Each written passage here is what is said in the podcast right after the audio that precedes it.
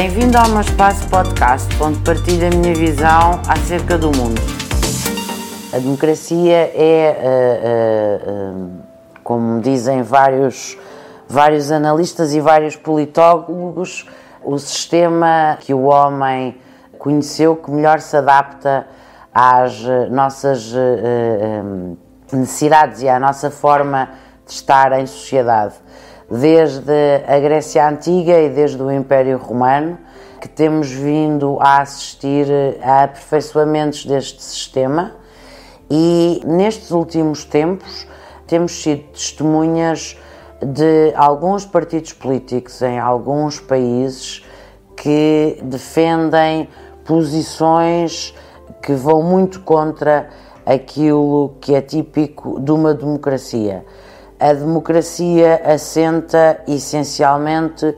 num conjunto de liberdades que fazem com que haja, por exemplo, liberdade de expressão, que haja liberdade de iniciativa empresarial, que haja liberdade de ensinar e de aprender, que haja liberdade de imprensa, que haja liberdade de criação intelectual e por aí adiante. E sem a democracia, sem uh, os pilares que fazem uh, parte de uma sociedade democrática, efetivamente nós uh,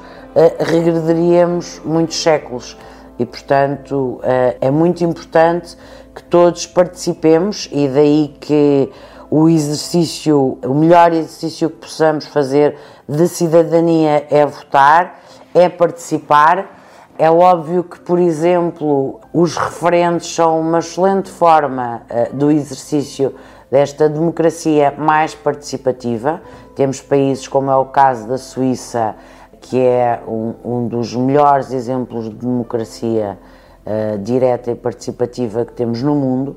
onde efetivamente os seus cidadãos são chamados a votar em referendos para toda e qualquer decisão. No nosso país, nós temos um conjunto uh, de eleições onde temos assistido a, a, uma taxa de abstenção que deve merecer a nossa atenção. E por isso eu acho que é muito importante nos programas escolares e mesmo na universidade falar-se e praticar-se a democracia, por exemplo, nos conselhos pedagógicos, nos conselhos escolares, dar a voz aos alunos, portanto, fazer exercícios permanentes de democracia.